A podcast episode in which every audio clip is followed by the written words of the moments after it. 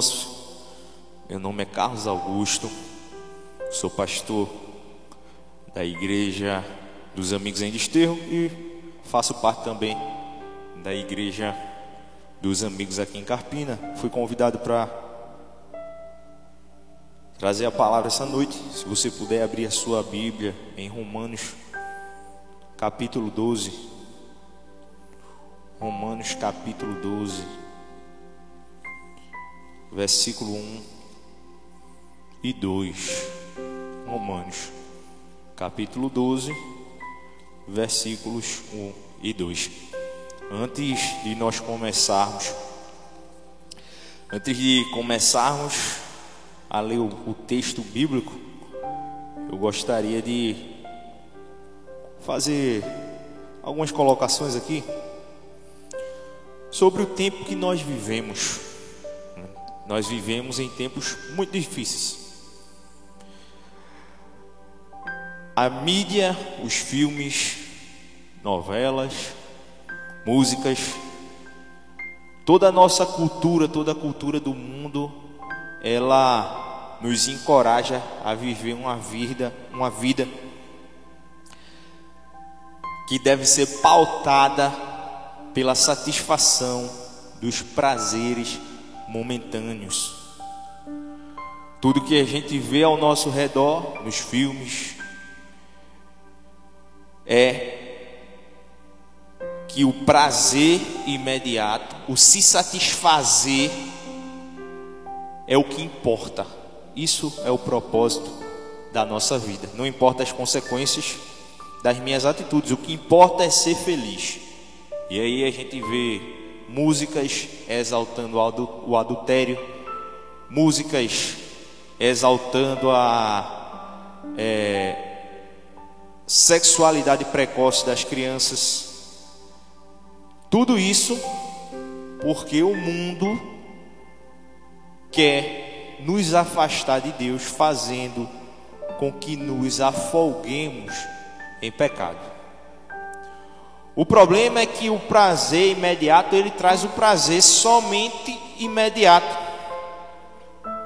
E por mais que você busque prazer nas coisas do mundo, prazer nos bens materiais, prazer na bebida alcoólica numa mesa de bar. Esse prazer só vai ser imediato. E no final, você vai ver que você estará mais infeliz ainda do que antes, porque o vazio do seu coração ainda estará lá. Ninguém achará satisfação plena em nada nesse mundo. E se achar, um dia, se alguém achar satisfação plena, alegria plena em alguma coisa nesse mundo, ele ou ela vai entrar em uma crise enorme quando estiver perto da sua morte. Porque ele vai estar tão apegado às coisas desse mundo que não vai suportar a ideia de deixá-lo. Esse mundo vai passar. O apóstolo João disse: Porque tudo que há no mundo, o desejo descontrolado de satisfazer a carne, o desejo descontrolado de satisfazer os nossos olhos, a soberba da vida e a ostentação dos bens materiais não são do Pai, não pertencem ao Pai, mas pertencem ao mundo. Se nós temos um desejo desenfreado por satisfazer as nossas necessidades mundanas, fique sabendo que esse desejo, que essas coisas vão passar. O propósito da nossa vida não é completo aqui nesse mundo, nessa terra. É interessante que os antigos faraós, eles eram enterrados, e quando os faraós eram enterrados, eles levavam consigo os seus servos, suas servas, às vezes o cônjuge, a esposa do faraó, ou as concubinas do faraó, elas eram enterradas juntas com o faraó, porque o faraó cria que se ele voltasse, todas aquelas coisas que estavam com, com ele ali enterradas também ia voltar. Ele não queria perder os bens que ele tinha adquirido naquela vida. Mas não é assim que a Bíblia nos ensina. O plano de Deus para nossas vidas não termina aqui. Não é simplesmente viver uma vida boa, viver uma vida abundante materialmente. O propósito de Deus para as nossas vidas é eterno. Algumas pessoas pensam que o propósito de Deus é simplesmente proporcionar ah, um, um bem-estar aqui. Essas pessoas que escutam muito essa teologia do bem-estar, essa coisa de que tudo vai dar certo e você precisa sempre estar feliz e com um sorriso no rosto, porque Jesus está no seu coração, se decepcionam e desistem fácil de um relacionamento com Jesus Cristo, porque essas pessoas, na verdade, querem, na verdade, querem tratar Jesus como um gênio da lâmpada. Na verdade, elas querem ser elas querem ser o Senhor de Deus, elas querem mandar em Deus, e quando Deus não concede o desejo delas, elas se revoltam. Quando na verdade é o contrário, Deus é o nosso Senhor, Ele é poderoso e soberano. Tudo de ruim que acontece no mundo, as coisas, as dores, as mortes, isso na verdade veio da nossa desobediência para com Deus. Então, essas pessoas que têm essa ideia de Deus, esse Deus que vai conceder todas, todos os meus desejos, na, na verdade elas estão contaminadas por essa ideia de que a vida só vale a pena ser vivida se os meus desejos forem realizados. A verdade é que as coisas ruins que existem nesse mundo vêm da nossa desobediência, quando nós nos afastamos de Deus. A teimosia do homem em obedecer a Deus, na verdade, é o que produz toda a dor e maldade que existe no mundo. Mas Deus, Ele não nos abandonou.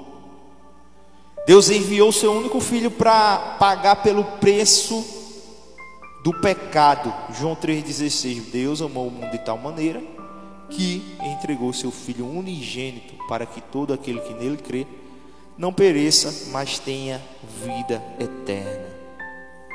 Assim podemos ter uma esperança, meus irmãos, que vai além disso daqui. Paulo fala em Coríntios que se a nossa esperança em Deus e Jesus Cristo é apenas, apenas para coisas dessa vida, nós temos uma fé vã, uma fé que não vale de nada, mas Deus prometeu uma vida livre, eterna, através de Jesus Cristo para aqueles, para aqueles que creem nele. Tendo dito isso, meus irmãos, como é que a gente deve viver essa vida? Eu vejo muita gente na televisão, muita gente ah, na sociedade, muita gente ao nosso redor que abre a boca com orgulho para dizer que é cristão, para dizer que é de igreja A, para dizer que é de igreja B, para dizer que é de igreja C. Falam que tem Jesus no coração, mas na verdade a vida deles está bem afastada de Deus. E Romanos 12 vem justamente falar dessa necessidade. Depois que Paulo em Romanos explica para a igreja, ele está escrevendo para uma igreja. Ele explica como é que Deus salvou-os do pecado através da graça, através da fé, através da sua soberania. No capítulo 12, Paulo está dizendo: Olha, tá bom, vocês sabem agora que vocês são salvos pela graça, através da fé, vocês vão ter acesso a Deus, vocês são reconciliados com Deus através de Jesus Cristo, mas e aí, como é que vocês estão vivendo hoje? Como é que nós devemos viver hoje, irmãos? É muito triste, irmãos. É muito triste a situação que o cristianismo passa hoje perante a sociedade. Hoje em dia, quando você fala que é cristão, é evangélico ou crente, as pessoas às vezes até têm medo de você. Estava falando com um, dono de, de uma empresa e ele também é crente, ele também é cristão.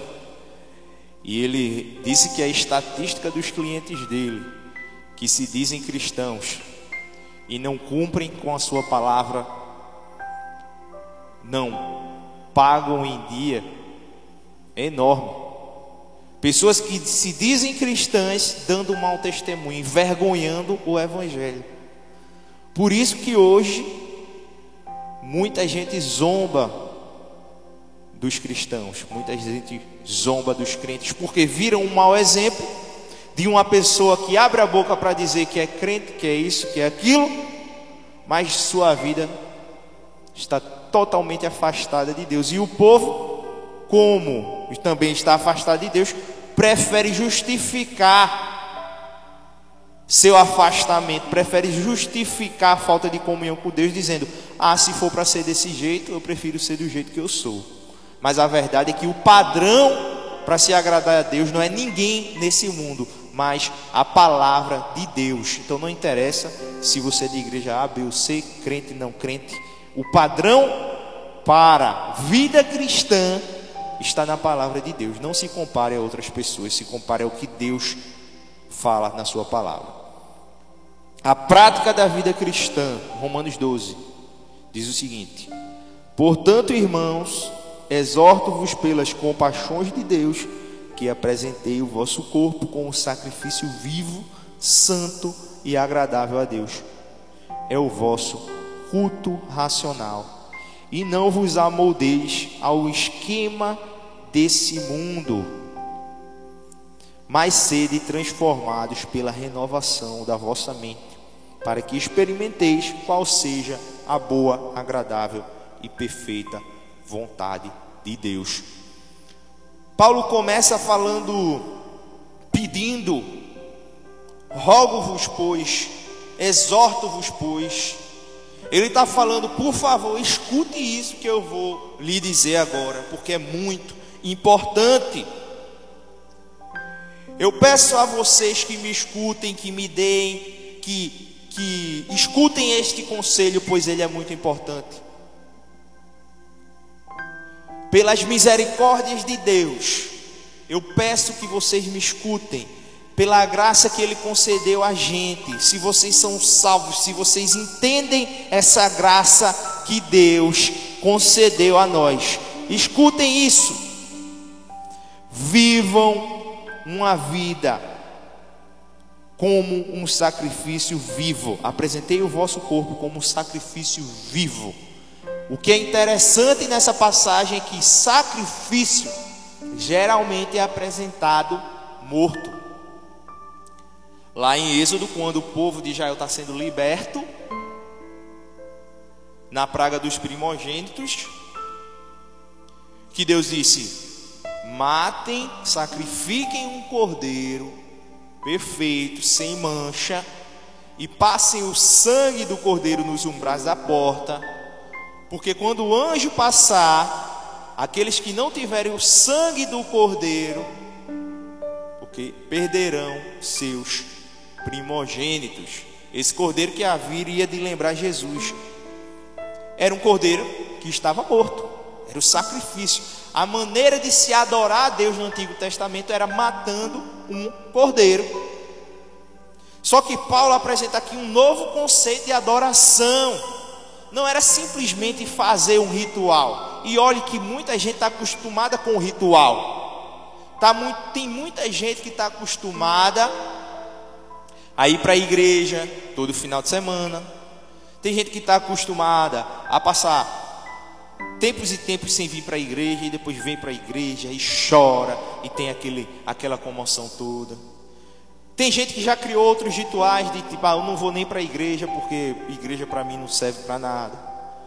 Todo mundo inventa um ritual para dizer que é essa maneira correta de se adorar a Deus. Mas aqui, quando Paulo está falando do sacrifício vivo, ele está apresentando uma ideia de que nós, como cristãos, precisamos viver diariamente, aonde quer que nós estejamos, em casa, no trabalho, na rua, como sacrifício vivo. O que Paulo está falando aqui é que a adoração precisa ser trans traduzida em atitudes.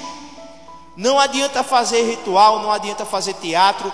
Nós precisamos de uma transformação sincera nos nossos corações e as pessoas precisam evidenciar isso nas nossas atitudes.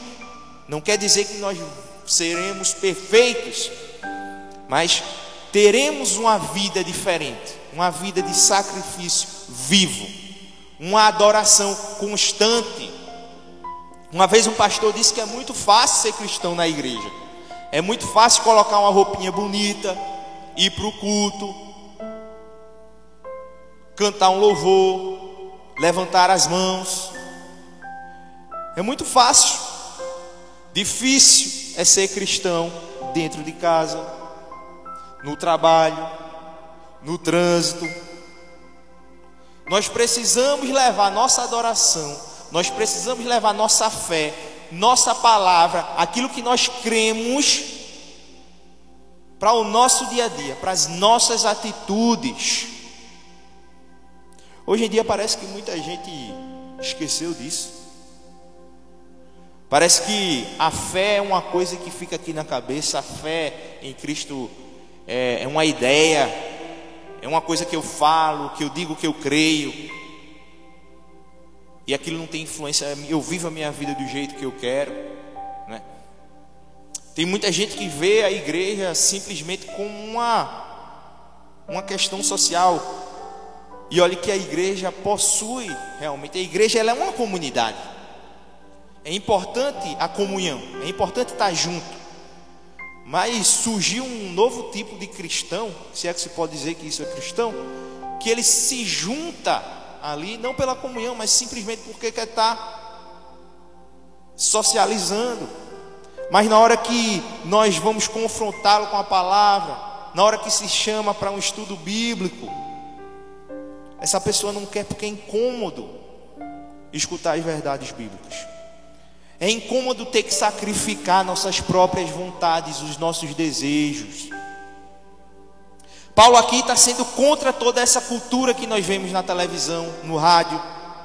Ele está dizendo que ao invés de tentar satisfazer todos os nossos prazeres a qualquer custo, nós devemos sacrificar o nosso eu e as nossas vontades, sendo o sacrifício vivo, santo e agradável, que é o vosso culto racional. A maneira de se agradar a Deus, de se adorar a Deus, é através de uma mudança de vida e uma mudança de atitude. Não é simplesmente batendo ponto, como alguém diz, todo final de semana na igreja ou na internet, como a gente está vivendo agora ou na rádio.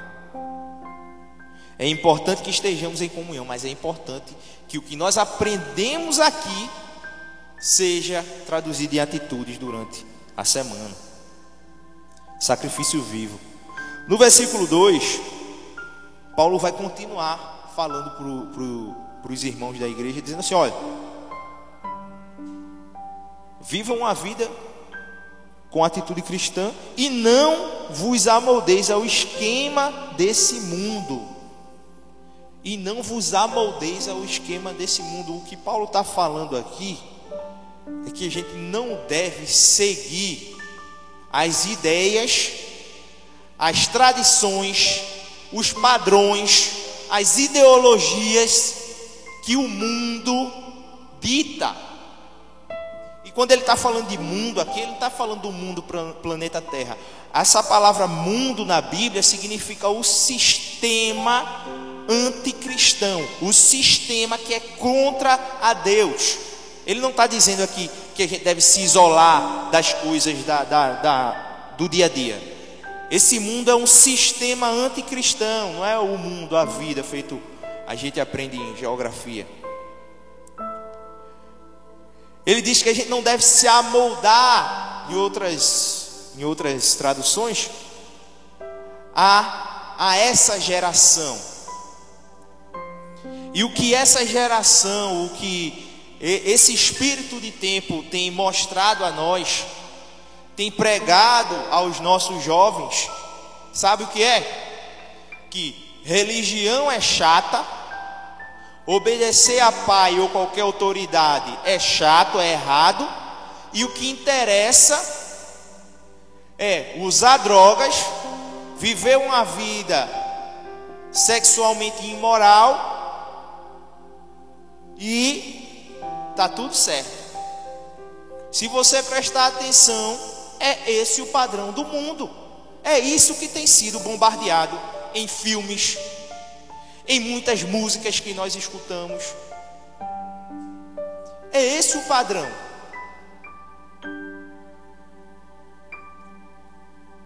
Que quer nos distanciar de Deus. E Paulo diz: não se amoldem a esse padrão, ao esquema desse mundo. Se a gente não quer se amoldar a esse mundo, a gente precisa ser transformado. E depois de ter aceitado a Cristo, depois de ter é, entender a salvação, nós devemos ser renovados constantemente. Como é que nós fazemos isso? Paulo fala no versículo 2, na parte B, sede transformados pela renovação da vossa mente sede transformados pela renovação da nossa mente. Você já parou e percebeu que às vezes nós criamos situações na nossa mente que nos causam estresse, ansiedade e depressão, e às vezes essa situação nem aconteceu? Às vezes a gente começa a fazer feito, feito começa a remoer coisa aqui na cabeça que nem aconteceu, e às vezes a gente está triste, ansioso, porque aquilo que nós alimentamos, aquilo que nós colocamos na nossa mente, influencia as nossas atitudes. E Paulo está falando aqui que nós devemos ser transformados pela renovação da mente. Como eu renovo a minha mente? Eu renovo a minha mente através da leitura e meditação da palavra de Deus, dos princípios bíblicos. Eu renovo a minha mente através da oração através do Espírito Santo que vem encher o meu coração, que vem transformar o meu coração pecador em um coração que se agrade de Deus, que seja agradável a Deus. Então é necessário que nós busquemos esse estilo de vida, é necessário que nós busquemos viver cheios da palavra de Deus, para que experimenteis qual seja a boa, agradável e perfeita vontade de Deus. Deus, Ele tem o que é melhor para nós. Deus criou todas as coisas boas, mas infelizmente, devido ao pecado, muita coisa ruim existe no mundo. Deus não nos abandonou. Nós temos esperança em Cristo. E nós podemos experimentar a boa e agradável vontade de Deus através de uma vida, de um estilo de vida de adoração, sendo sacrifício vivo, se arrependendo dos pecados, mudando a atitude e renovando a nossa mente através da palavra de Deus. Deus, ele deu tudo que ele tinha para nos perdoar. Deus abriu mão do seu único filho por nós. Ele sacrificou o seu único filho. Deus sacrificou Jesus Cristo na cruz para perdoar os nossos pecados. A pergunta que eu faço é: o que é que nós estamos sacrificando para Deus? O que é que nós estamos entregando de volta a Deus? O que é que nós estamos dispostos a abrir mão para Deus? Às vezes a gente não quer abrir mão de amizades. Às vezes a gente não quer abrir mão ir para alguns lugares, certos lugares. Deus deu tudo por nós e às vezes a gente não quer abrir mão de tão pouco. Deus deu seu único filho para que todo aquele que nele crê não pereça, tenha vida eterna. Feche seus olhos nesse momento. Se você é cristão, se você é crente, se você conhece a palavra de Deus e você entende que você precisa ser renovado essa noite, favor, se ajoelhe no lugar que você estiver. Eu entendo isso, eu entendo que eu preciso de renovação todos os dias. Eu entendo que eu preciso ser transformado todos os dias. Se você não conhece Jesus Cristo, se você não conhece, não entregou a sua vida a Ele, se você viveu uma vida ou pretende viver uma vida voltada para si mesmo, para satisfazer somente o seu coração, e você viu que isso deu errado, essa é a noite de você encontrar plena satisfação em Jesus Cristo. Deus, que o Senhor possa nos abençoar essa noite, que o Senhor possa fazer com que a tua palavra penetre nos nossos corações. Que o Senhor possa nos renovar, Senhor. Que o Senhor possa ter misericórdia de nós. Somos falhos, somos pecadores, mas precisamos de Ti, Deus. Se existe uma pessoa, Pai, que não te conhecia e hoje quer tomar a decisão para te começar a te seguir, Senhor Deus, eu peço que o Senhor possa continuar trabalhando na vida dessa pessoa. Que o Senhor possa dar força a essa pessoa. Se existe algum cristão, Pai, que precisa de renovação, que está distante de Ti, que quer voltar essa noite, o recebe, Senhor. O abraça, como o Pai abraçou, abraçou o filho pródigo. Faz ele sentir a Tua presença nesse momento, Senhor. É no nome do Teu Filho Jesus que eu oro e agradeço. Amém.